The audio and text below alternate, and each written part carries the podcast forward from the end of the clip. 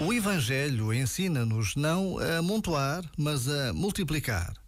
Jesus revela-nos as possibilidades de vida que o único pão esconde. Aprender a arte de multiplicar a vida, multiplicar a generosidade, a solidariedade, a ternura, a capacidade de sofrer com os outros e de se pôr no seu lugar.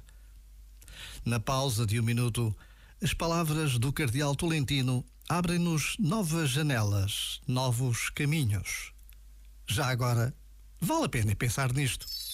Este momento está disponível em podcast no site e na app.